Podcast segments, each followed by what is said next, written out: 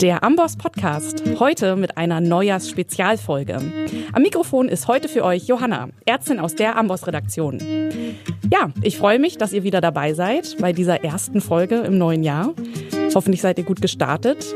Und vielleicht hat der ein oder andere von euch ja auch ein paar gute Vorsätze für das Jahr 2020. Wer das noch nicht hat und vielleicht noch Inspiration sucht, für den haben wir heute einen Vorschlag dabei. Und zwar mehr Achtsamkeit oder wie man auch heutzutage sagt, mehr Mindfulness. Und das nicht nur im privaten, sondern auch im Klinikalltag. Zur Stressreduktion, um mehr Empathie für Patienten zu entwickeln, mehr Konzentration zu haben. Nicht zuletzt auch, um einfach mehr Entspannung in den Alltag zu bringen. Etwas, an dem es dem durchschnittlichen Arzt in Deutschland doch mangelt. Und darüber möchte ich heute mit euch sprechen, allerdings nicht alleine, sondern mit meinem heutigen Gast im Studio, auf den ich mich besonders gefreut habe. Herzlich willkommen, Alva.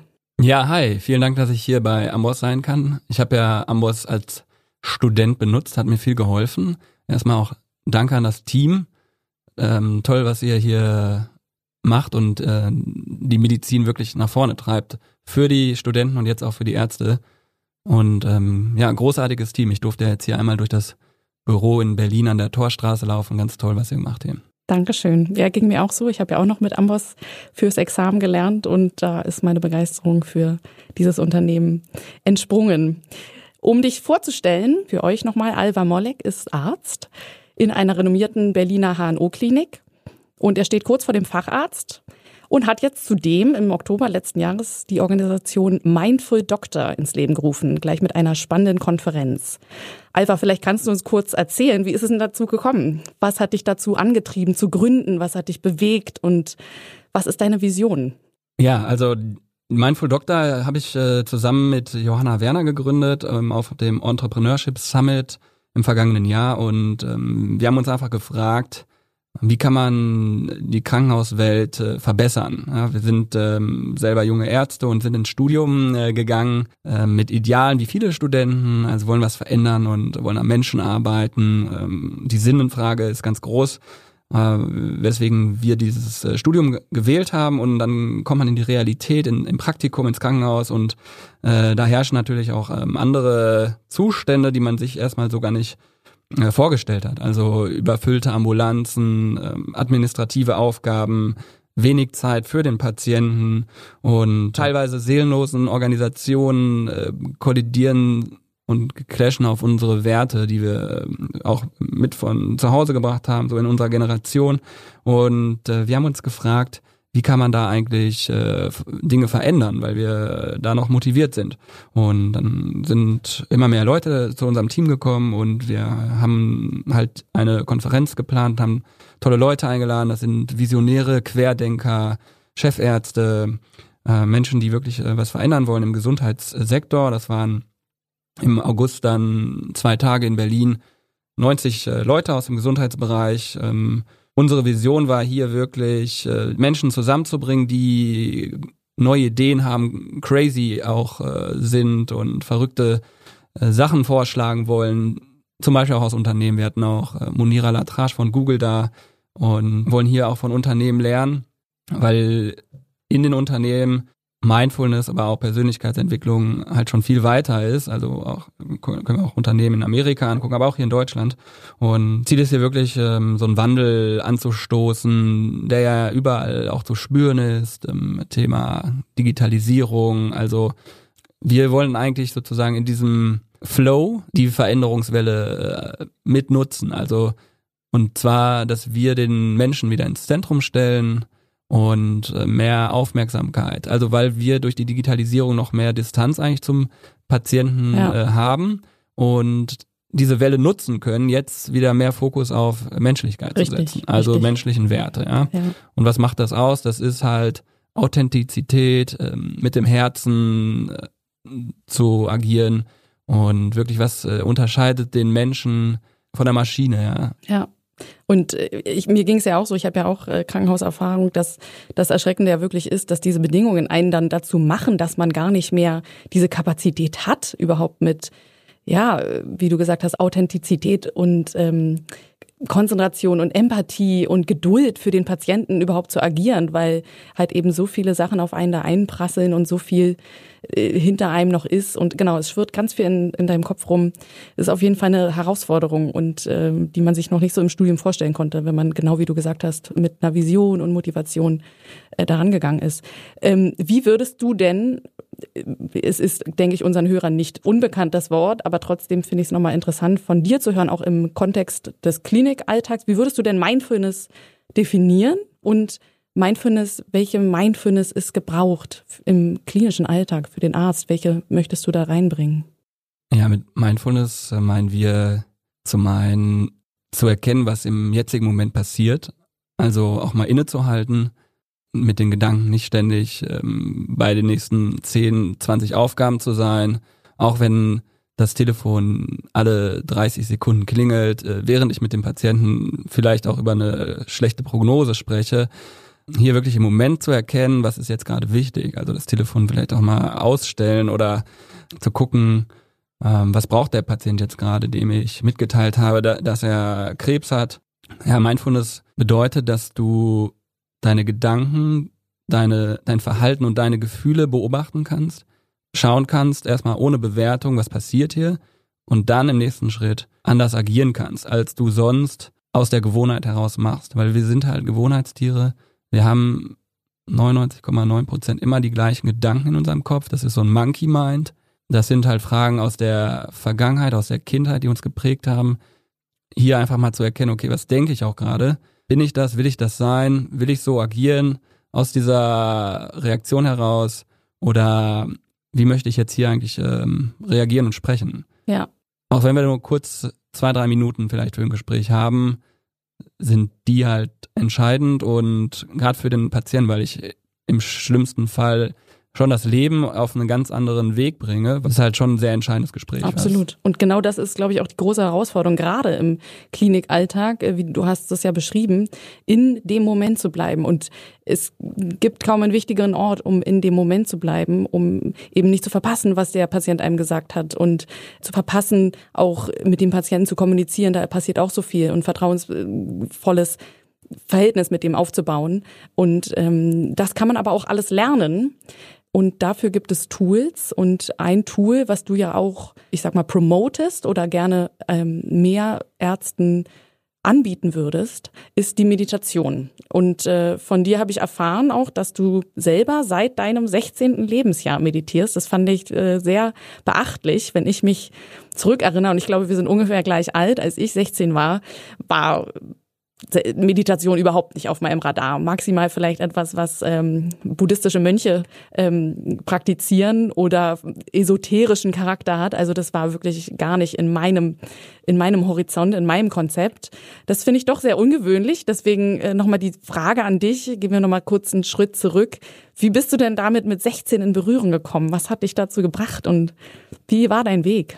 Ja, bei mir war es so, dass ich ein äh, auch viel Partys gemacht habe. Ich war eigentlich in der Schule, um Spaß zu haben. Ich habe jedes Wochenende gefeiert und dann habe ich so meinen Film abgespult, das war alles toll und dann war ein sehr guter Kindergartenfreund, der auf einmal eine Krankheit hatte.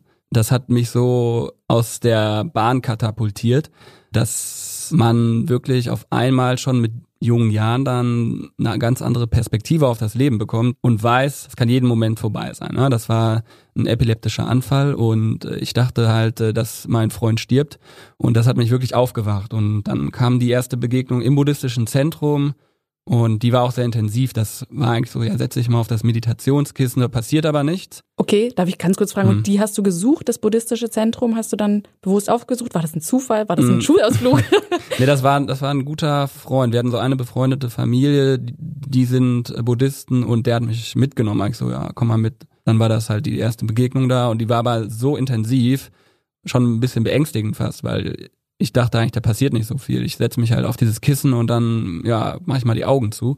Aber das hatte schon eine intensive Veränderung. Genau dadurch hatte ich halt immer wieder Kontakt zu buddhistischen Zentren, auch in Leipzig, wo ich studiert habe. Ähm, habe ich die ersten zwei Wochen im buddhistischen Zentrum bei den Freunden wieder übernachtet und ähm, hatte da wieder Kontakt und habe dann während des Studiums eigentlich jeden Tag vor der Lerneinheit immer wieder eine Meditationssession gemacht, auch autogenes Training und habe aber auch da noch mit niemandem drüber gesprochen, weil das war mir ja so peinlich, weil ähm, das war damals, äh, muss ich ja noch sagen, äh, vor ja, 13, 14 Jahren noch so ein bisschen anders. Äh, zumindestens kannte ich da noch nicht die großen Vorbilder, Steve Jobs oder ja. ähm, Oprah Winfrey, die meditiert haben. Und ja, das habe ich noch für mich behalten. Also im Studium wusste das eigentlich kaum einer. Und jetzt kann ich da offen drüber reden. Und ich will das einfach, ähm, weil es so viel ähm, Vorteile bringt und mir so viel eigene Erfahrung gebracht hat, ähm, möchte ich anderen äh, daran teilnehmen lassen. Ja, das verstehe ich gut. Und äh, du hast es ja gerade angesprochen und ich kann es total verstehen. Ich ähm, merke das auch selber. Ich glaube auch, dass es immer noch ein paar Leute gibt, denen das unangenehm ist oder vielleicht, wo man selber das Gefühl hat, oh, ich weiß nicht, ob ich dem das jetzt erzählen sollte, dass ich meditiere. Das fühlt sich jetzt ein bisschen falsch an. Ich weiß gar nicht warum, weil Meditation oder auch allgemein Mindfulness-Praktiken, dazu gehört ja auch autogenes Training vielleicht oder auch Yoga, ähm, die sind ja mittlerweile auch längst in der Wissenschaft angekommen. Das ist ja Gott sei Dank nicht mehr nur ähm, Hokuspokus oder wird nicht mehr nur als Hokuspokus betrachtet oder als ESO betrachtet. Es ist natürlich noch ein junges Feld der Forschung, aber da passiert auf jeden Fall schon viel. Es gibt viele Studien. Viele Studien zeigen eine Reduktion der erstmal subjektiven Stressempfindung, Besserung der Stimmung durch die Meditation oder durch eine Meditationspraxis und auch schon allein acht Wochen teilweise in Studien ähm, reichen dafür aus. Und es gibt auch mittlerweile schon Studien, die das objektiv messen wollen. Es werden neurobiologische Effekte der Meditation auf physiologische Stressmarker untersucht. Ich erinnere mich da an ein Review im Dezember 2017 im Journal of Psychiatric Research. Ähm, da haben sie 45 Studien untersucht, Randomized Controls Trials insgesamt, die alle Meditation mit etwas anderem verglichen, mit einer aktiven Kontrolle verglichen haben. Und zwar eben auf Effekte geguckt haben, physiologische Effekte. Und da kam heraus, dass Meditation wirklich den systolischen Blutdruck senken kann. Manche Meditationsformen sogar Cortisol-Level senken, die Herzfrequenz, das CRP und sogar auch den äh, TNF-Alpha, also den Tumornekrosefaktor Alpha. Das sind, finde ich, sehr bemerkenswerte Ergebnisse und auch erste Hinweise auf echte physiologische Effekte der Meditation. Die Forschung ist da, wie gesagt, noch am Anfang, aber da gibt es schon sehr viel Hinweise. Zum Beispiel auch, dass die Meditation zu konkreten Veränderungen wirklich der Hirnaktivität und der Hirnstruktur führen kann. Ja, genau, das äh, gibt da ja die Sarah Lazar aus Harvard und die hat, ähm, wie viele andere Wissenschaftler, es gibt über 1400 Studien zur Meditation ähm, ähm, oder noch mehr und die hat äh, nachgewiesen, dass im MRT bei Meditierenden sich nach kurzer Zeit der Hippocampus vergrößert und die Amygdala, der Neokortex, also das sind alles Gehirnstrukturen, die sich nachweislich verändern. Also dadurch kann ich sozusagen Dinge anders wahrnehmen oder anders reagieren, wenn auf mich äh, viele Stressoren einwirken. Und ähm, genau, also da gibt's äh, super viele Studien und das ist jetzt äh, daher auch so ein bisschen raus aus der ESO-Ecke. Ja, großartig. Nochmal auch äh, für die Zuhörer, also man kann in Studien sehen, dass bei depressiven Patienten der Hippocampus besonders klein ist mhm. und jetzt halt die Meditation ähm, führt dazu, dass er größer wird und äh, wie gesagt, die anderen Studien oder die Meditation in Verbindung mit Reduktion von Depressionen äh, in Verbindung setzen. Dafür gibt es dann quasi auch ein strukturelles Korrelat, wirklich im MRT sichtbar. Oder auch Areale, das fand ich auch ganz interessant, Areale, die für Empathie und Kreativität besonders wichtig sind oder zuständig, sagt es mal, ich bin jetzt kein, mhm. leider kein Neurologe oder Neurobiologe, dass die auch größer und aktiver sind bei regelmäßig Meditierenden oder auch eben nach einer achtwöchigen Meditationsintervention. Das ist wirklich, finde ich, sehr spannend. Ja, genau. Jetzt ist halt der wissenschaftliche Nachweis da und jetzt kann es so ein bisschen Einzug in die in die moderne Medizin bekommen, was ja auch gut ist. Wir wollen ja auch nicht alles zulassen, was so gefühlt was verändert.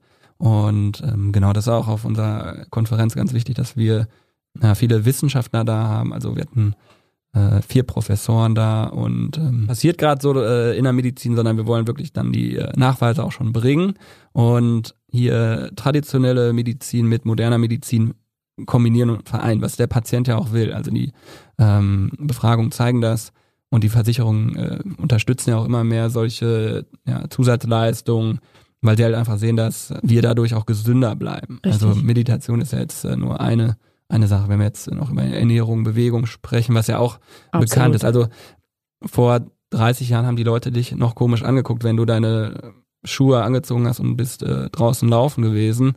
Und so wird das mit Meditation auch sein, dass äh, völlig normal ist, dass wir uns zwischendurch mal hinsetzen und ähm, meditieren werden. Also davon bin ich fest überzeugt. Ja, ich denke auch, dass mittlerweile weniger Skeptiker jetzt unter uns sind und der letzte doch überzeugt sein sollte bald, dass es sich auf jeden Fall lohnt, Meditation oder auch andere Übungsformen, vielleicht findet jemand auch was anderes, was mehr zu sein, ihm selbst passt, andere Übungsformen der Mindfulness zu praktizieren, wie eben autogenes Training oder Yoga. Ähm, und jetzt nochmal zu der Gruppe der Ärzte eben zurück, um mhm. die es uns beiden ja geht. Ähm, da ist ja der Bedarf nach Stressabbau und an mehr Konzentration, mehr mhm. Achtsamkeit wirklich mehr als gegeben. Also aktuell kann man ja jede Ärztezeitung aufschlagen und auch Gott sei Dank mittlerweile Mainstream-Zeitungen und Zeitschriften und über die schwierigen, und das ist, glaube ich, noch euphemistisch ausgedrückt, schwierigen Arbeitsbedingungen der Ärzte heutzutage im Krankenhaus lesen. Mhm. Ähm, das ist für euch auch zu Hause nichts Neues, ähm, dass Ärzte extrem unter Stress leiden und dass der krank macht, dass das Gesundheitssystem die Ärzte krank macht. Das ist ähm, wirklich, ja, mittlerweile fast gar, gar, gar keine Überraschung mehr, wenn man dann noch was Neues dazu liest. Sehr schockiert hat mich doch jetzt aber eine neue Studie, die jetzt Mitte November veröffentlicht wurde in Deutschland. Die hat den Titel Arbeitsbedingungen und Gesundheitszustand junger Ärzte und professionell Pflegender in deutschen Krankenhäusern, hat sich also wirklich auf junge Ärzte kon konzentriert, die in den ersten sechs Berufsjahren stecken. Und bereits unter den jungen Ärzten leiden mehr als 70 Prozent unter Burnout-Symptomen. Und was ich auch besonders schockierend fand, dass 22 Prozent, also fast jeder Vierte, bereits Medikamente aufgrund des Stress eingenommen hat. Und das finde ich wirklich, also dass das schon so schlimm ist, dass man versucht, irgendwie mich sich mit anderen Hilfsmitteln und auch nicht gerade gesunden Hilfsmitteln irgendwie ähm, über die Runden zu kommen, finde ich sehr schockierend. Und da gibt es ja ein anderes Tool. Also ja, 20 Prozent der Ärzte und Pfleger überlegen halt auch ins Ausland zu gehen. Also die wollen diesen äh, deutschen Markt äh, verlassen, was halt schade ist, weil wir ähm, ein tolles Gesundheitssystem haben und viel Potenzial ähm, hier haben, um eine tolle Medizin zu machen, ja, und natürlich auch Spitzenmedizin ähm, gewährleisten können. Ja, und auch hochmotivierte Ärzte. Auch die, ich finde, man sieht immer wieder, das sind ja wirklich Personen, die auch ein hohes Stresslevel haben, um das überhaupt aushalten zu können. Ich finde das ganz traurig, dass mhm. das quasi ausgenutzt wird, dass die so spät darauf reagieren und zu sagen, jetzt reicht's mir.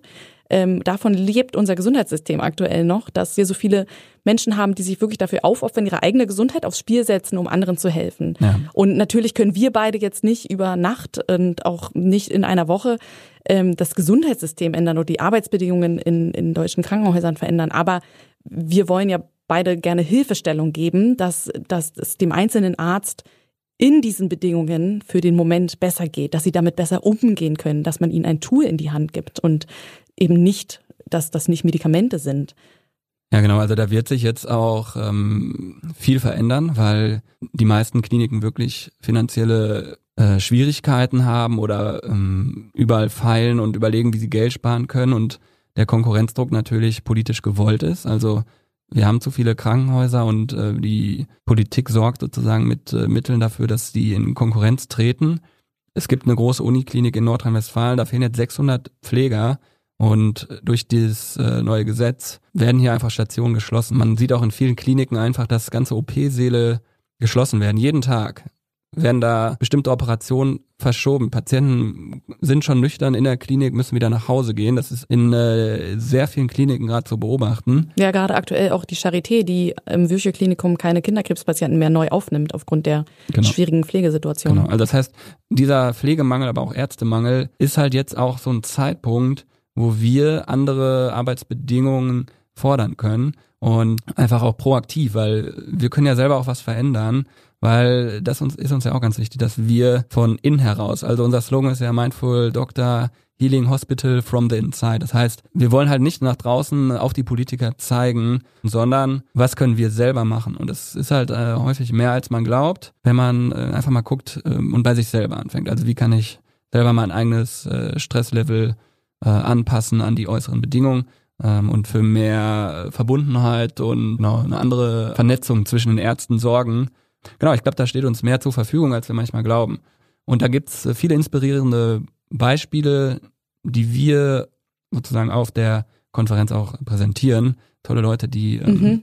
da wirklich äh, ganz vorne mit mitmischen. Und jetzt für den Moment, ähm, jetzt ein Arzt, der vielleicht noch nie mit Meditation in Berührung gekommen ist, ähm, der jetzt aber wirklich daran Interesse hat und denkt, er möchte dem mal eine Chance geben, er hat die paar Minuten am Tag oder er bringt sie unter. Was würdest du diesem Arzt konkret empfehlen?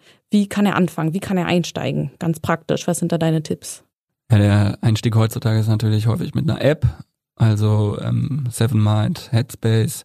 Und da kann man äh, kurze Programme machen, die in den Alltag einfließen können. Es gibt auch Hörspiele. Was mir persönlich halt ähm, mehr hilft, ist wirklich einen echten Lehrer mit Haut und Blut, die wir auch auf unserer Konferenz haben, also MBSR-Lehrer, Zen-Lehrer, hier wirklich ähm, sich da regelmäßig mal mit zu beschäftigen, das von einem guten Lehrer lernen, ähm, täglich zu praktizieren. Das ist halt schon wichtig, dass man das täglich macht, aber reichen 10, 20 Minuten aus und ja, nach acht Wochen wird man schon Veränderungen bemerken. Ja, und das ist wirklich das Schöne heutzutage, dass man, wenn man jetzt am Anfang denkt, okay, ich habe aber keine Zeit für einen Lehrer, ich kann jetzt, ich habe noch dieses und jenes, muss die Kinder abholen vom Kindergarten, soll auch noch joggen, weil körperlich muss ich mich ja auch fit halten. Ähm, jetzt kann ich mich nicht auch noch mit einem Lehrer beschäftigen. Dafür ist ja wirklich toll, dass es heutzutage auch Apps gibt. Und selbst ohne eine App könnte man sich ja auch fünf Minuten hinsetzen und jetzt kommen wir mal auf die Form vielleicht der Meditation zu sprechen. Mhm. Viele haben vielleicht noch so im Kopf so die Leute, die im Kreis sitzen und Om alle machen. Mhm. Klar, diese Form der Meditation gibt es, wo man sich auf ein Geräusch konzentriert. Du wirst wahrscheinlich auch den richtigen Namen dafür parat haben. Aber für den Anfang äh, ist ja oft einfach hilfreich, sich auf seinen Atem zu konzentrieren. Also, oder auch auf eine andere, auf ein anderes Gefühlserleben. Aber der Atem ist immer sehr hilfreich, weil er sowieso automatisch kommt und geht. Und äh, dafür braucht man theoretisch mhm. auch kein, keine Anleitung, kann damit erstmal beginnen, wenn man jetzt auch keine App nutzen möchte. Und diese App leitet übrigens auch an, sich auf den Atem zum Beispiel zu konzentrieren. Also mhm. das, äh, glaube ich, ist eine ganz gute Einstiegsvariante, oder? Sich erstmal hinzusetzen und einfach sich auf den Atem zu konzentrieren und zu beobachten, was passiert. Und auch wie du am Anfang gesagt hast, da der Schlüssel ist auch nicht zu bewerten, wenn man es nicht schafft, sich auf den Atem zu konzentrieren. Und zu merken, oh, ich denke trotzdem noch weiter nach und das so zu akzeptieren, wie es ist. Und es bringt trotzdem was, wenn man fünf Minuten sich damit beschäftigt hat oder gerne natürlich auch zehn oder zwanzig. Also Meditation bedeutet ja auch nicht, dass du jetzt ähm, in, mit deinem Chefarzt und äh, bei jeder Frühbesprechung meditierst. Also was uns wichtig ist, dass du oder was mir selber wichtig ist, dass ich selber für mich ruhige Momente rausnehme und dann halt innehalte und hier sind äh, aber auch verschiedene Methoden wie die Wim Hof Atmung, wo man dann halt auch ins Eiswasser geht, was ich auch regelmäßig mache und ähm, auch beim äh, vor der Operation sozusagen äh, beim Hände desinfizieren kurz so einen Moment habe und so eine Mini-Meditation einbaue. Ja, so eine äh, kurzer Moment, wo ich auch wirklich frage, okay, was operiere ich jetzt und die einzelnen Schritte durchgehe. Ja, das ist für mich auch eine Art von Meditation. Und da gibt es auch äh, eine Studie, die zeigt, äh, dass äh, Teams, die das machen, also es gibt ja auch das Team Timeout, nicht umsonst, ähm, dass dann weniger OP-Komplikationen entstehen. Ja, die sich richtig darauf konzentrieren, ne? Mhm. Auch, auch wirklich in diesem Moment sein. Das ist, darum geht's ja wirklich bei Achtsamkeit, Meditation, im Moment sein. Und theoretisch kann man das überall anwenden, auch wenn man zum Bus geht oder oder einen Spaziergang macht, sich bewusst einfach quasi jeden Schritt wahrzunehmen, jede Berührung des Fußes auf dem Boden wahrzunehmen, mhm. das Schwingen der Arme. Damit ist man im Moment und hat ja einen Raum geschaffen und mehr Achtsamkeit erworben. Ja, wie, wie großartig ähm, ist das halt? Also wenn du als Neurochirurg oder als äh, Chirurg halt wirklich ähm, ruhig arbeitest und dir jeden Schritt bewusst bist. Und das äh, wird sicherlich auch jeder Patient ähm, lieber haben wollen, einen ruhigen Neurochirurgen oder Herzchirurgen. Ja, absolut.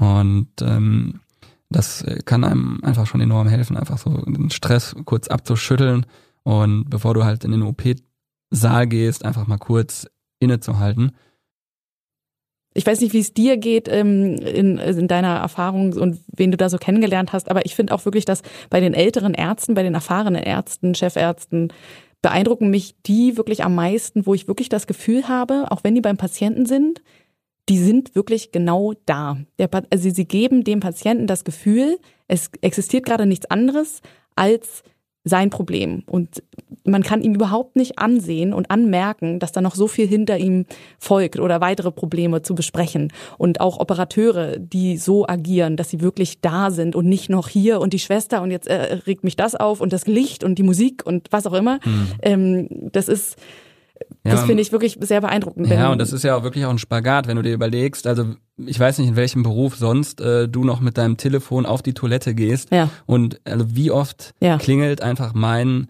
Kliniktelefon, während Richtig. ich auf der Toilette bin. Ja. Und natürlich äh, kann es jetzt der wichtigste Anruf sein, weil äh, Patientin Müller jetzt gerade blutet oder ein großes Problem hat. Und ähm, da sind einfach so viele Faktoren und äh, neue Dinge, die die ganze Zeit auf dich einprasseln. Und das spürt natürlich der Patient. Und wenn ich da aber kurz mal innehalten kann und weiß, weiß genau, was ich jetzt im nächsten Moment machen muss, das spürt auch der Patient und der wird dir äh, dankbar sein. Und ähm, jeder achtsame Arzt hat einen glücklicheren Patienten. Ja, und eventuell nicht nur glücklicher, sondern gesünder. Also, dass das auf die Patientenversorgung und auch einen Einfluss hat, das haben wir auch schon am Anfang erwähnt. Ja. Und ähm, du hast ja auch von der Konferenz gesprochen, da sprecht ihr euch solche Sachen an und macht auch einen kleinen Workshop zusammen, richtig? Wann ist die dieses Jahr? Genau, also die Konferenz ist im September 2020 und das wird in Berlin stattfinden. Wir suchen gerade noch die passenden Räumlichkeiten, weil die letzte ausverkauft war und äh, wir da ein bisschen größeren Ort brauchen.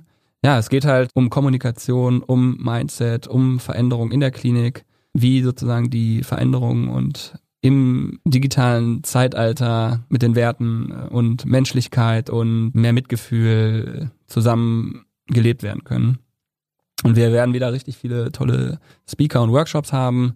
Äh, das gibt mehr Informationen auf der Internetseite mindful-doktor.de. Schön, Alva. Was äh, du uns noch mitgebracht hast, ist eine kleine Mini-Meditation, die wir jetzt zusammen durchführen. Das heißt auch zu Hause oder wo auch immer ihr euch gerade befindet, jetzt vielleicht nicht im Auto, dann äh, macht Pause, spult vor.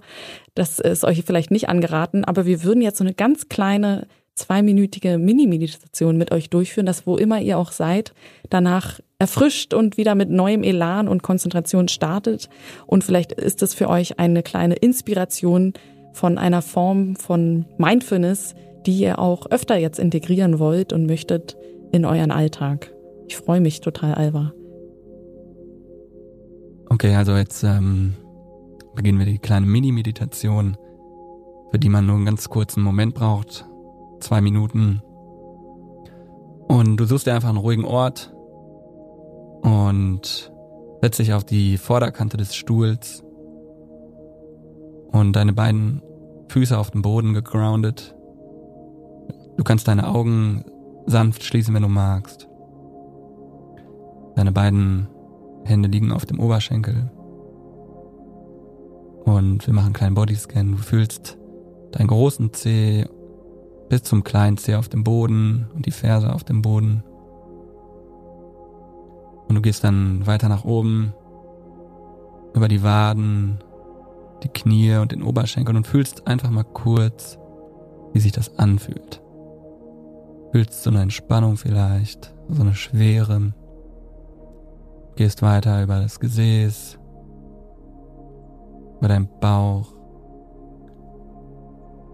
den Oberkörper, dein Herz, deine Brust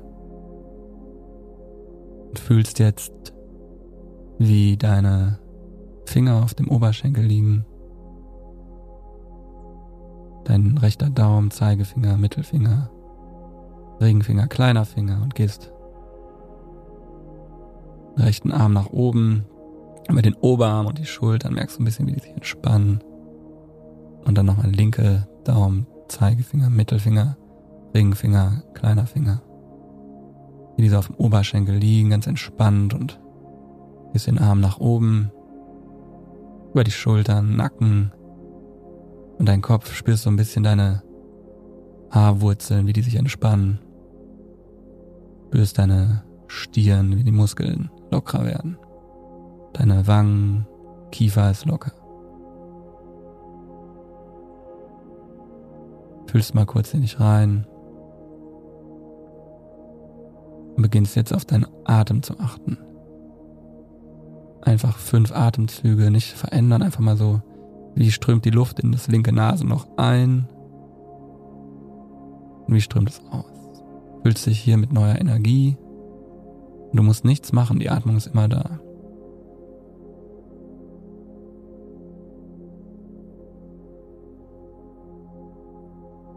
Achte auf deine Atmung. Und wenn dich Geräusche von draußen ablenken, dann komm einfach wieder zurück zu deinem Atem.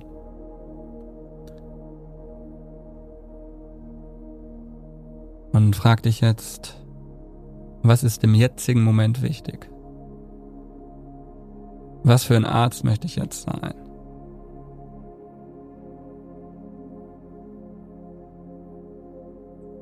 Genau, und jetzt atme kräftig ein, wackel deine Hände und deine Füße und komm wieder an. Und das war's von der Mini-Meditation. Und die kann man natürlich, äh, auch wenn man nur eine Minute hat, machen oder länger. Und ähm, einfach so ein Bodyscan und so eine Art Meditation. Schön. Hat mir sehr gut getan. Alva, großartig. Vielen, sehr. vielen Dank, dass du heute hierher gekommen bist. Mm, ich habe zu danken viel Spaß gemacht. Und euch zu Hause, das war's schon wieder mit einer Amos Podcast Episode. Ich hoffe, ihr hattet auch Spaß. Ja, vielen Dank, dass ich hier sein durfte bei Amboss. Sehr coole Company und ich sehe hier wirklich, hier werden äh, tolle Dinge gelebt und es ist auf jeden Fall eine spannende Alternative für Ärzte, die entweder zeitweise oder ganz raus wollen aus dem Klinikalltag. Und daher wünsche ich allen mehr Mindfulness und ähm, schönes Jahr 2020. Dann bleibt mir nichts anderes übrig, als euch nochmal ein frohes neues Jahr zu wünschen. Alles Gute. Wir freuen uns immer über Feedback. Hinterlasst gerne eure Kommentare auf Instagram oder Facebook oder schreibt uns einfach eine E-Mail. Darüber freuen wir uns immer sehr. Und wir hören uns in zwei Wochen wieder. Tschüss, bis zum nächsten Mal. Alle Infos zum Podcast und der Amboss Wissensplattform findest du unter go.amboss.com/podcast. slash